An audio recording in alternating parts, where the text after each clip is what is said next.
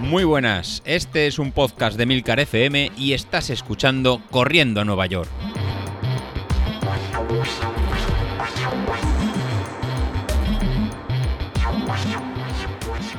Muy buenas a todos, ¿cómo estamos? Bueno, pues estamos de viernes, ¿a que sí? Buah, qué bien, qué gozada.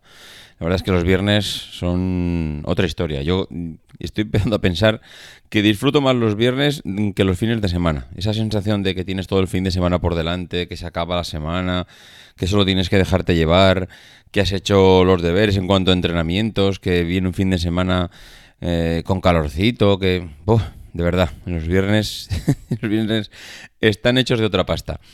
En fin, eh, hoy toca un tema que venía retrasando desde hace, pues no lo sé, puede ser que de hace ya más de dos semanas seguro.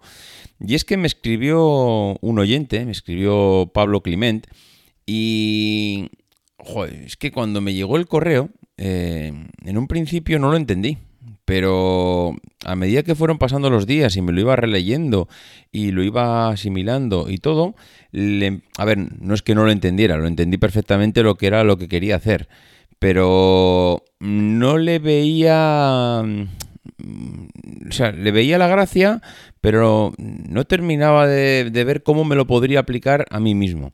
Y a medida que han ido pasando los días y a medida que he ido mm, analizando la tabla que me mandó y a medida que he ido mm, viendo cositas, pues me he dado cuenta que, que puede ser súper útil. Y es que Pablo, en su afán de mejorar en tiempos y todo, hombre, también he de reconocer que Pablo está a otro nivel, pero a otro nivel Maribel.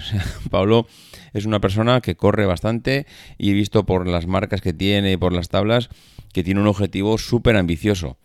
Él quiere eh, también, creo que corre 5.000, 10.000, también media maratón. Está pensando en hacer la maratón y me está dando la sensación por las marcas que estoy viendo y por lo que he hablado con él a través del correo electrónico que está pensando en, bajar de 3.30. Claro, bajar de 3.30 en la maratón ah, oh, mama, ahí hay que eh, correr, ¿eh? Allí no se puede andar con tonterías. Bajar de 3.30 hay que estar muy bien entrenado, hay que saber hacer muy bien las cosas. Eh, ojo, bajar de 3.30, yo no es que quiera desanimar a nadie, todo lo contrario, precisamente este podcast sirve para animarnos entre todos. Pero si alguien quiere bajar de 3.30 en una maratón, eh, o si alguien lo ha bajado, sabrá que no se hace de cualquier forma. Hay que entrenar y hay que entrenar duro y hay que prepararse a conciencia. Bueno, pues mm, Pablo me mandó un enlace y me mandó un enlace a una tabla. Y vosotros diréis, bueno, pues fíjate, una tabla. Bueno, la tabla tiene más miga de lo que parece. La tabla es una, mm, bueno, es una tabla de tiempos en un primer momento eh, en el que tú puedes eh, ver los tiempos en la parte de abajo de la tabla, los tiempos de paso para hacer una maratón, es decir, si quiero hacer una maratón en tres horas, pues tengo, tengo los diferentes pasos cada 5 kilómetros. En el kilómetro 1, en el kilómetro 5, 10, 15, 20, media maratón, kilómetro 25, 30, 35 y maratón. Es decir, en esa tabla grande te dice, si tú quieres hacer la maratón en 3 horas, pues cuando vayas por el primer kilómetro tienes que ir ya a un ritmo de 4.15, en el kilómetro 5 a un ritmo de 21, 21 minutos 15 eh, segundos, eh, no un ritmo, tienes que ir marcando tiempos. Eh, en el paso de 15 kilómetros tanto, en el paso de media maratón pues ya tendrías que ir a 1.30. Bueno, él va marcando pues para tener como referencia. Pero lo que me parece súper, súper interesante es la parte de arriba de la tabla.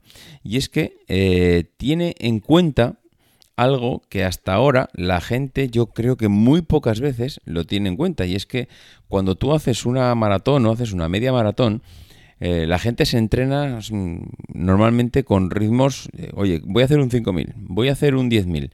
Al final, ¿qué tiempo estoy haciendo? Mira, pues estoy haciendo en el 10000, eh, yo qué sé, me lo invento.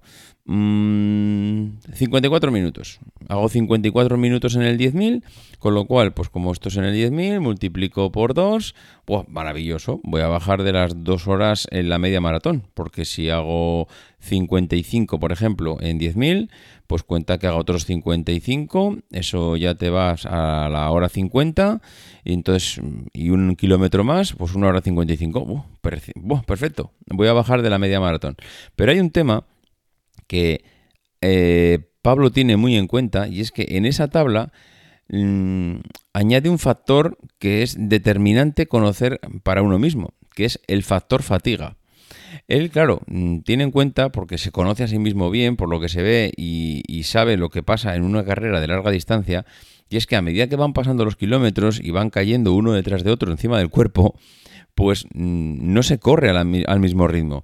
Tú puedes empezar corriendo una media maratón o una maratón a, yo que sé, a 5.30 o a 5, imaginar que tú empiezas la maratón a 5, pero a medida que van pasando los kilómetros, pues la fatiga va mm, haciendo mella sobre las piernas.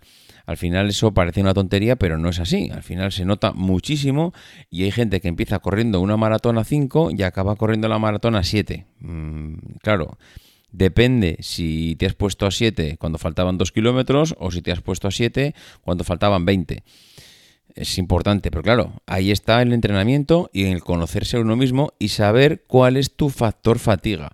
Por eso a mí me parece súper interesante porque Pablo tiene en cuenta en la tabla, yo le pregunté además, oye, necesito que me digas exactamente cómo utilizas la tabla, porque claro, yo puedo interpretar la tabla de una manera cuando la veo, pero lo interesante es saber con qué idea el que hizo la tabla la creó, cómo la utiliza.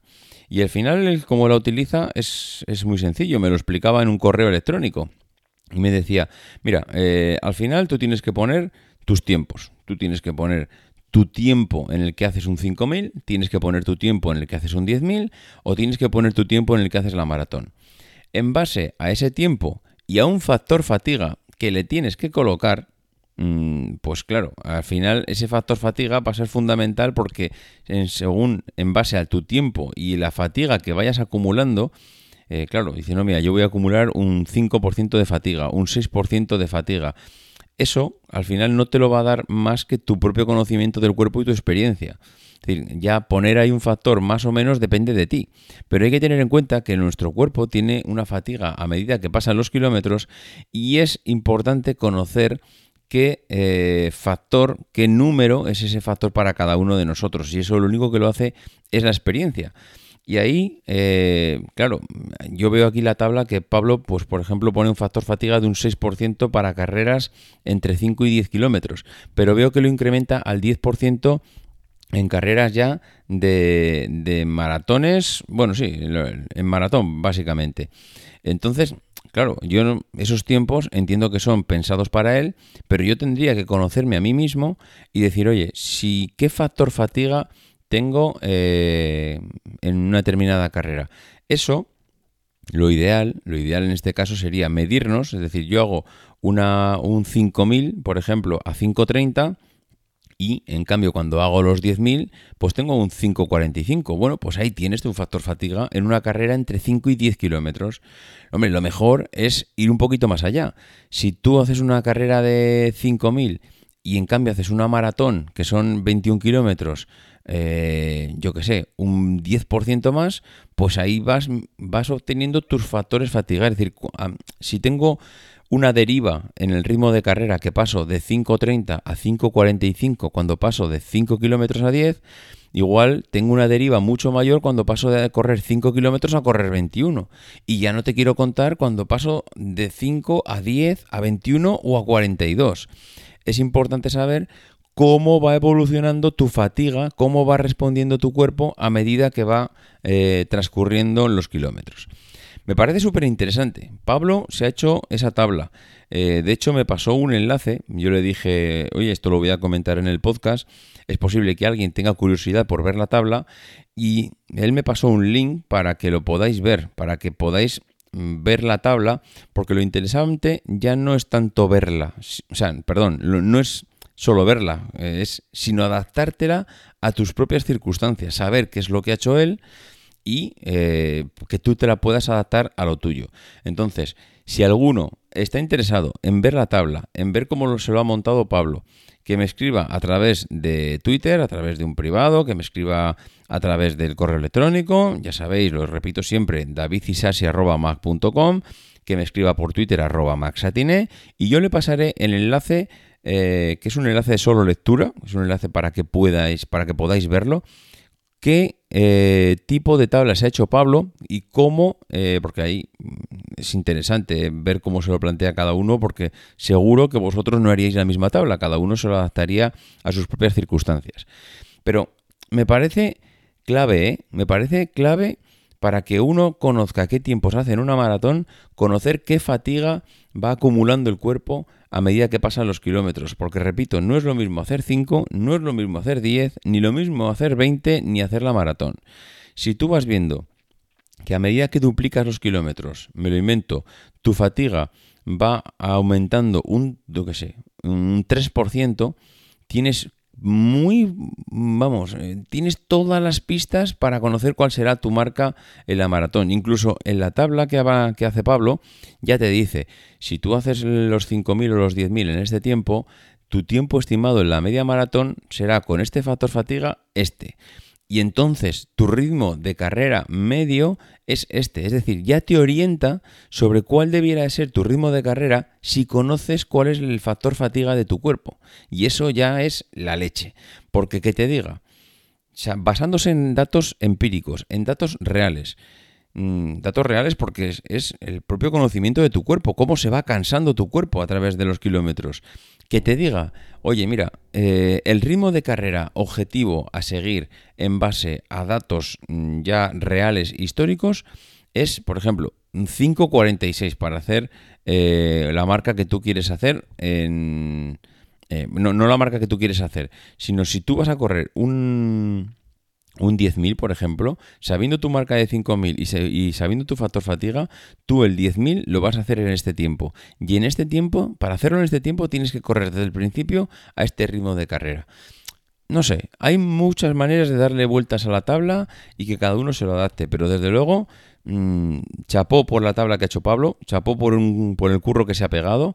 Y lo que os decía, si realmente alguno está interesado en ver cómo lo ha hecho, no tenéis más que contactar conmigo, yo os paso el enlace y en el enlace podréis echarle un vistazo a la tabla y si tenéis alguna duda, alguna sugerencia, lo que sea, pues puede ser hasta muy constructivo para todos, incluso para Pablo, igual hasta podría mejorar o, hacer alguna cosa que igual no ha caído y que a vosotros, pues igual viendo la tabla se os ocurre. En fin, eh, lo dicho, nada más, que es viernes, que disfrutéis del fin de semana y que nos escuchamos el lunes. Adiós.